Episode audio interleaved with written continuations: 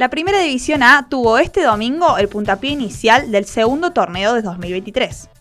Hubo seis equipos que arrancaron con victoria y se produjeron dos empates.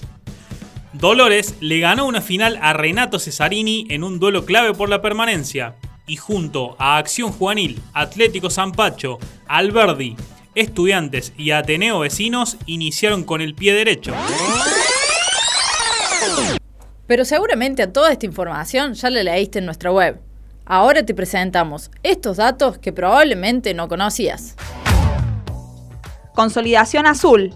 El pasado domingo, Atlético San Basilio cumplió 600 partidos consecutivos en sus 20 años ininterrumpidos en Primera División A. El Azul suma 882 puntos, producto de 237 triunfos, 171 empates y 192 derrotas, en donde marcó 829 goles y recibió 740 en su arco. Predominio de Sino. Desde su último retorno a Primera A en 2016, Acción Juvenil domina el historial ante Lautaro Roncedo. El aurinegro suma 10 triunfos contra 4 victorias del Doctor. El registro se completa con un empate en los últimos 15 encuentros. Fortaleza Canalla. Atlético de María acumula 7 partidos consecutivos sin derrotas ante San Martín y mantiene su supremacía en el historial.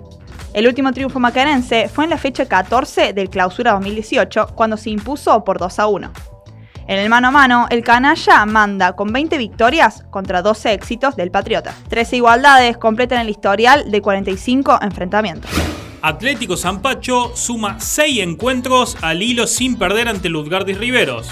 La última alegría jigenense se remonta al 25 de mayo de 2018, cuando se impuso 1 a 0 por la décima fecha de clausura.